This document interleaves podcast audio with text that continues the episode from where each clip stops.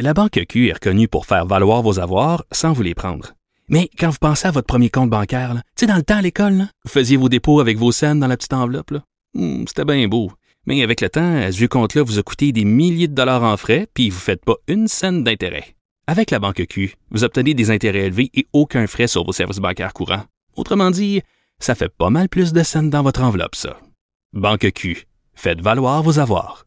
Visitez banqueq.ca pour en savoir plus. Il explique et démystifie l'économie.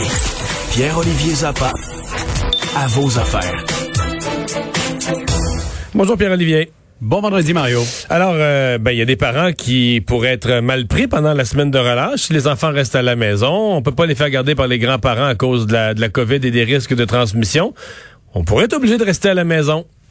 Et les services de garde scolaire sont fermés en raison de la pandémie. Donc, on a reçu énormément de courriels récemment à l'émission. Et, euh, eh bien, pour ces parents qui ont un enfant de 12 ans et moins, ou un enfant qui a besoin d'assistance particulière, je pense à un enfant autiste, exemple, euh, ces parents-là devront peut-être se priver de revenus pendant la semaine de relâche. Le gouvernement fédéral est là avec une prestation, la prestation euh, canadienne de la relance économique pour les proches aidants.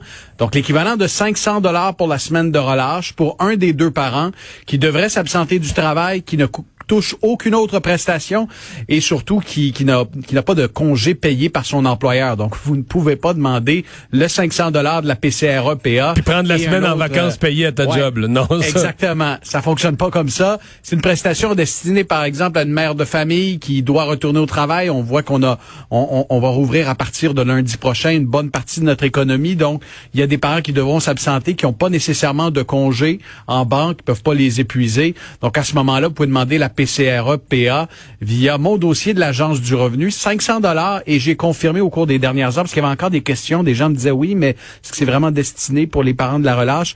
La réponse est oui. Comme les services de garde en majorité sont, sont fermés à travers le Québec, euh, ben cette prestation-là euh, est disponible.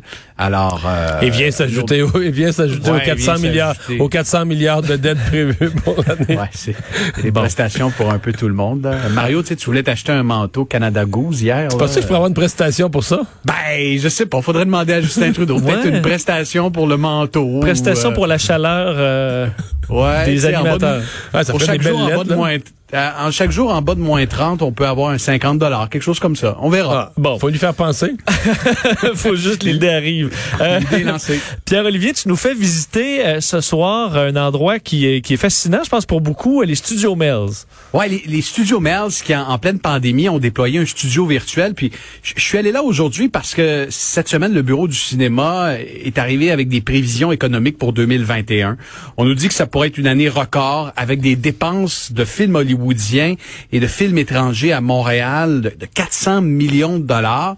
Évidemment, Mells c'est un gros joueur, de gros studios dans la grande région de Montréal, Euh, et on est allé euh, visiter ces studios et voir comment on a beaucoup investi au cours des derniers mois pour moderniser, informatiser, numériser ces studios, entre autres un gros studio virtuel. Alors Martin Carrier, le président de Melz, nous a accueillis et franchement, là, c'est à couper le souffle de voir comment aujourd'hui on peut recréer des décors cinématographiques.